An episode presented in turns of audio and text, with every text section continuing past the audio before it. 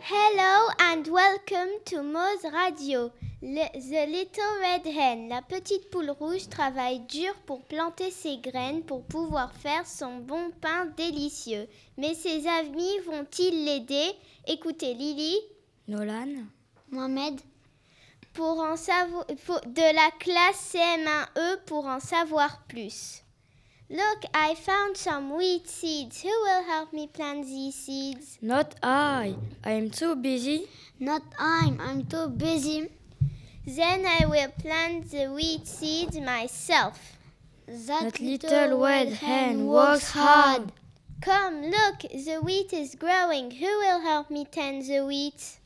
Not I. I am too busy. Not I'm, I'm too busy. Then I will tend the wheat myself. That little red hen works hard. Come, look, it's time to harvest the wheat. Who will help me harvest the wheat? Not I. I am too busy. Not I'm, I'm too busy. Then I will harvest the wheat myself. That little red hen works hard.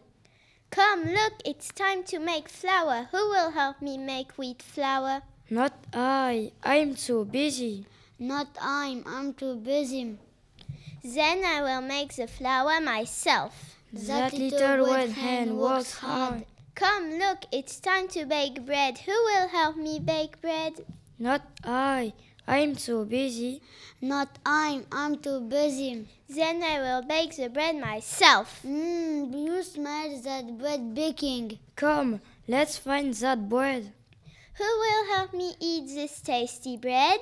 We will. will. What, not, Not too busy. Oh no, you won't. I planted the wheat seeds. I grew the wheat. I harvested the wheat. I made the flour. I baked the bread all by myself. Now I will eat the bread myself. Yum yum. The end.